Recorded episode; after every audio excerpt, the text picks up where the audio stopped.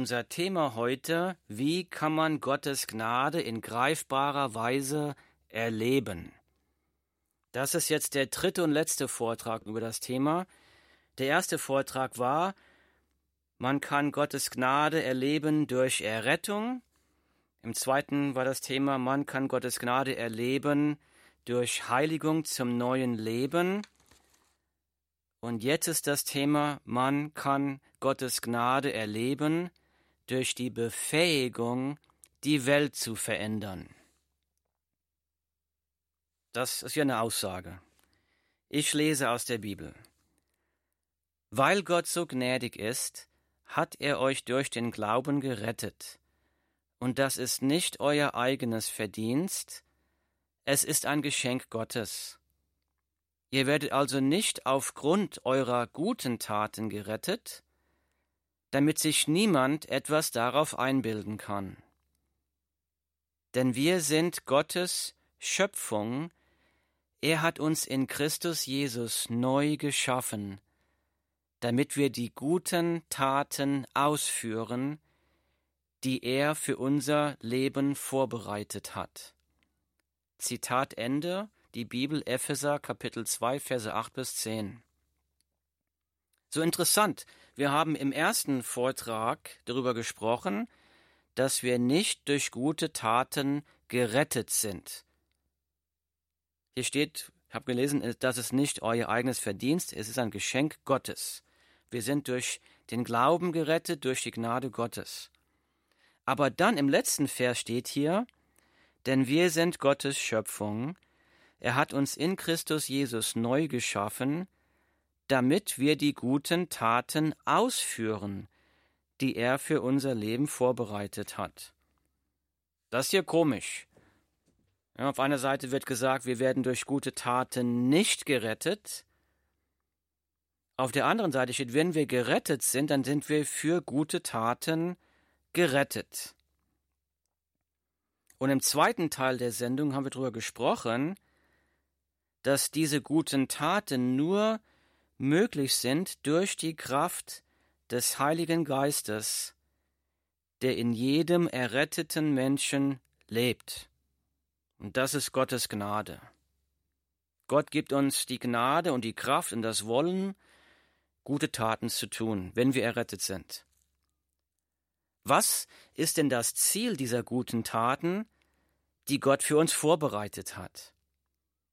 Und die Bibel sagt das ein paar Verse vorher in Epheser dreimal. Und zwar sagt es einmal zum Lob der Herrlichkeit seiner Gnade. Epheser 1,6. Dann sagt es zum Lob seiner Herrlichkeit in Epheser 1,12 und zum Lob seiner Herrlichkeit. Epheser 1,14. Es heißt, Gott hat gute Taten für errettete Christen vorbereitet, damit sein Name verherrlicht wird, damit Gott gelobt und verherrlicht wird, damit seine Gnade sichtbar wird und die Menschen darum Gott loben. Jesus Christus hat das auch gesagt. Ich lese die Worte von Jesus Christus aus der Bibel. Ihr, damit meint der errettete Menschen und Christen. Ihr seid das Licht der Welt. Wie eine Stadt auf einem Berg, die in der Nacht hell erstrahlt, damit es alle sehen können. Niemand versteckt ein Licht unter einem ungestülpten Gefäß. Er stellt es vielmehr auf einen Lampenständer und lässt es für alle leuchten. Genauso Lasst eure guten Taten leuchten vor den Menschen, damit alle sie sehen können und euren Vater im Himmel dafür rühmen. Zitat Ende. Die Bibel Matthäus Kapitel 5, Verse 14 bis 16.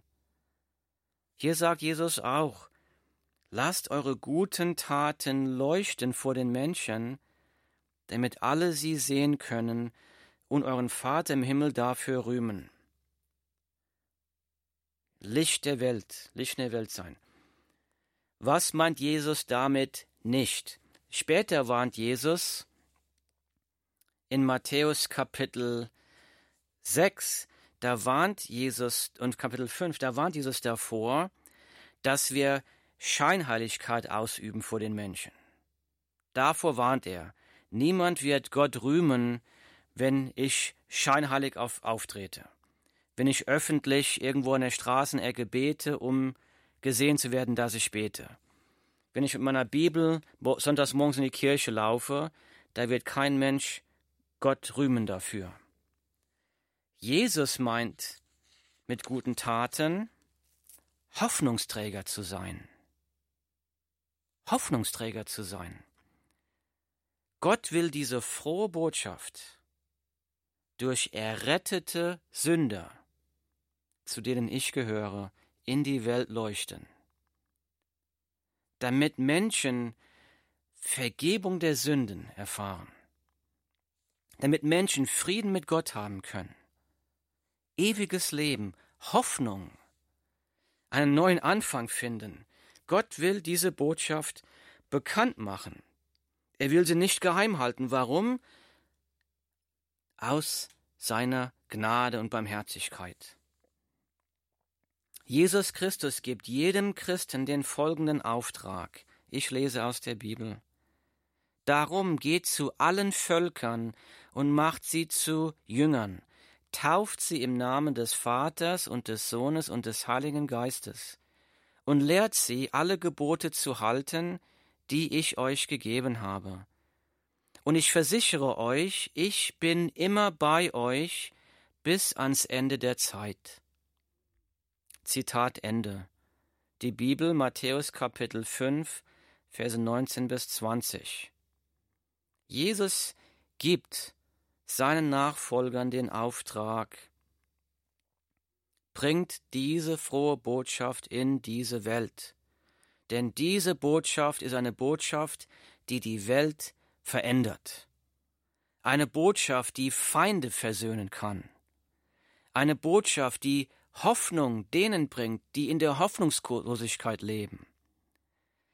Eine Botschaft, die Sünder von ihrer Last der Sünde und von der Last der Scham befreien können.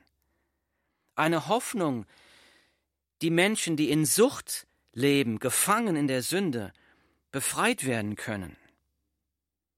Eine Botschaft, die allen Menschen eine zweite Chance anbietet. Eine Botschaft, die Licht in diese dunkle Welt bringt. Diese Botschaft versöhnt, diese Botschaft heilt, diese Botschaft bringt Frieden. Die Botschaft von Jesus Christus und die Gnade Gottes, die Jesus Christus am Kreuz ermöglicht hat, ist eine Botschaft, die alles verändert, eine Botschaft, die die Welt verändert. Und aus Gottes Gnade, aus Gottes Liebe, aus Gottes Barmherzigkeit will er, dass diese Botschaft durch errettete Sünder in der Welt verkündet wird. Und du darfst dabei sein, wenn du ein erretteter Sünder bist, dann darfst du dabei sein, nicht weil Gott dich braucht. Braucht Gott, Gott braucht nichts. Gott hat alles, ganz im Gegenteil, wir brauchen alles von Gott. Aber Gott will aus seiner Liebe zu dir, aus seiner Barmherzigkeit zu dir, will, dass du für etwas viel Größeres lebst als du selbst. In seiner Barmherzigkeit, in seiner Gnade will, dass wir an etwas viel Größerem teilhaben dürfen als uns selbst. Das ist Gnade erleben. Und das kann auch Verfolgung bedeuten.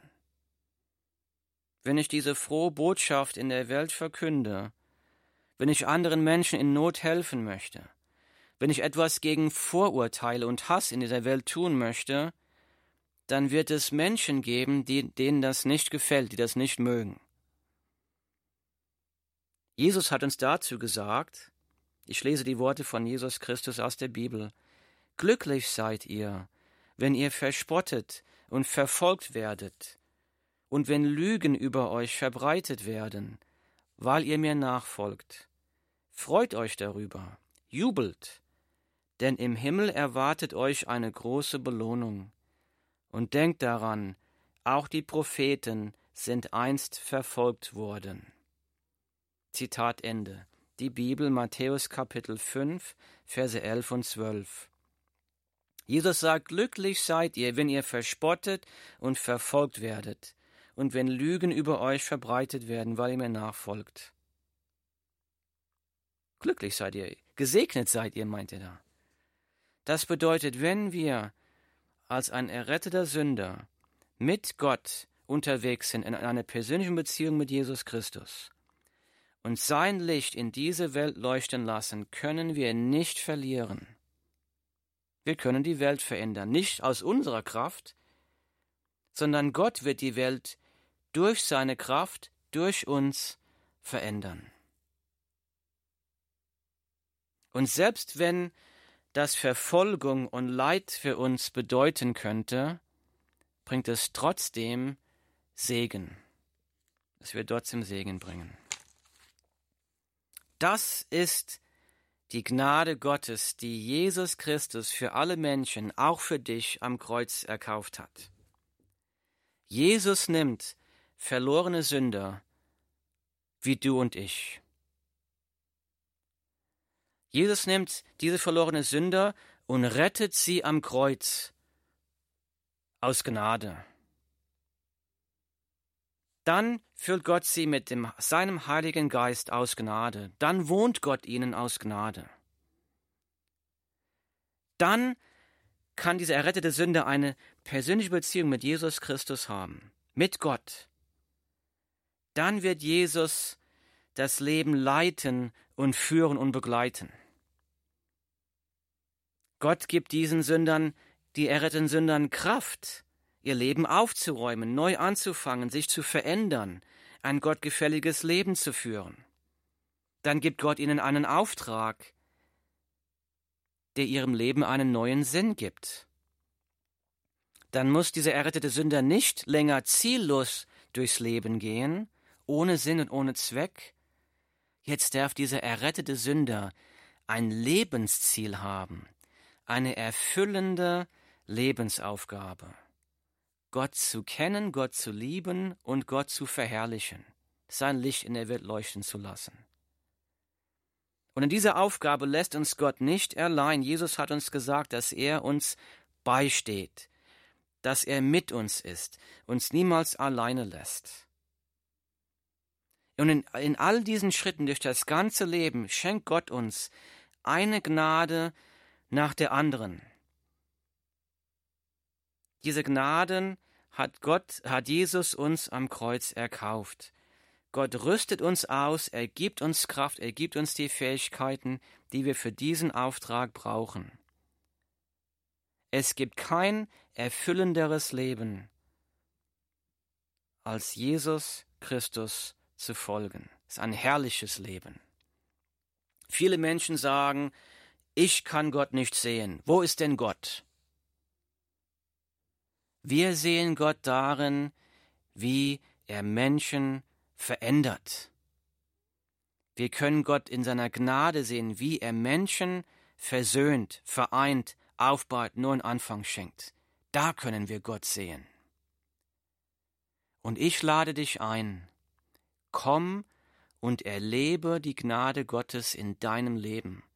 Komm zu Jesus, bekenne ihm deine Sünden, vertraue ihm, folge ihm als deinen persönlichen Herrn und Erlöser.